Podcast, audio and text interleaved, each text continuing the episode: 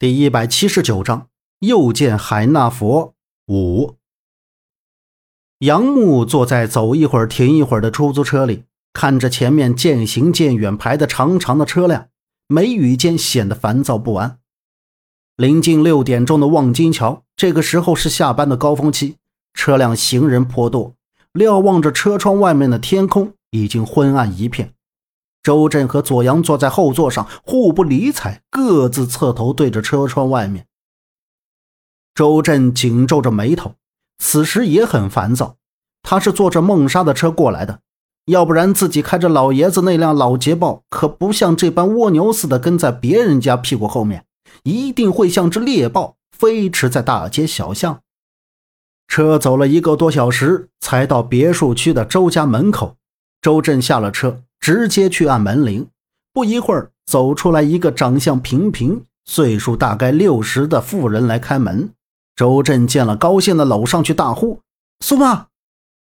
苏妈是从老家一直跟到北京来的老佣人了，这么多年看着周震长大的，她慈爱的笑容看着周震，然后笑容顿时消失了，立刻变成一副严肃的表情：“大震啊，今天你爸心情不好。”说话注意点儿。怎么了，苏妈？周震问道。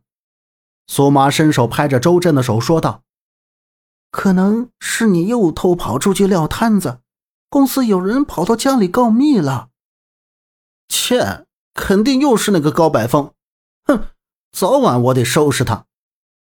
周震眼珠向身前楼房的第三层黑着的窗户瞪了一眼，不屑地说道，然后。对左后方的杨木和左阳喝道：“走，杨木，先去见我爸。”杨木走上前去，也呼了一声：“啊，苏妈，小莫好久没来看您了，您身体可好？”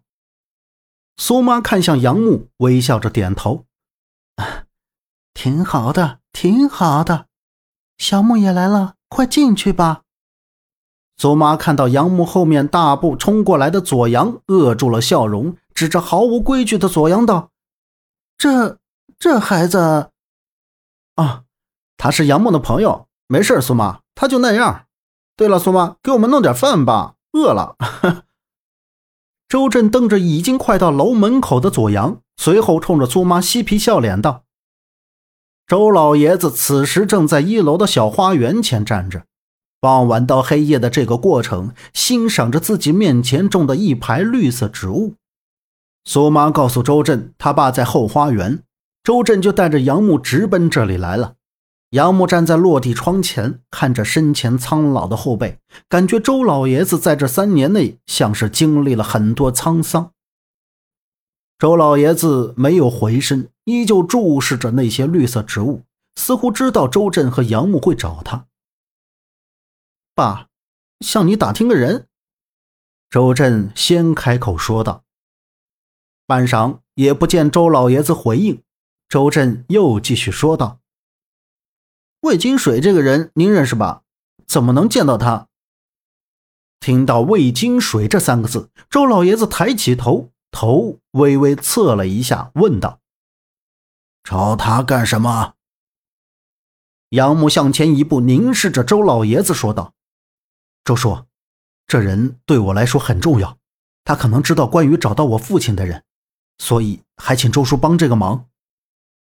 周老爷子转过身，精神健忘、锐利的目光瞟向杨木，缓缓说道：“想见这个人，要看你们的运气了。”魏金水原来是混社会的，后来转型成了餐饮界的龙头老大，现在已经退休。由于之前混社会得罪过不少道上的人，已经改了名字。现在暂时在青龙县礼佛。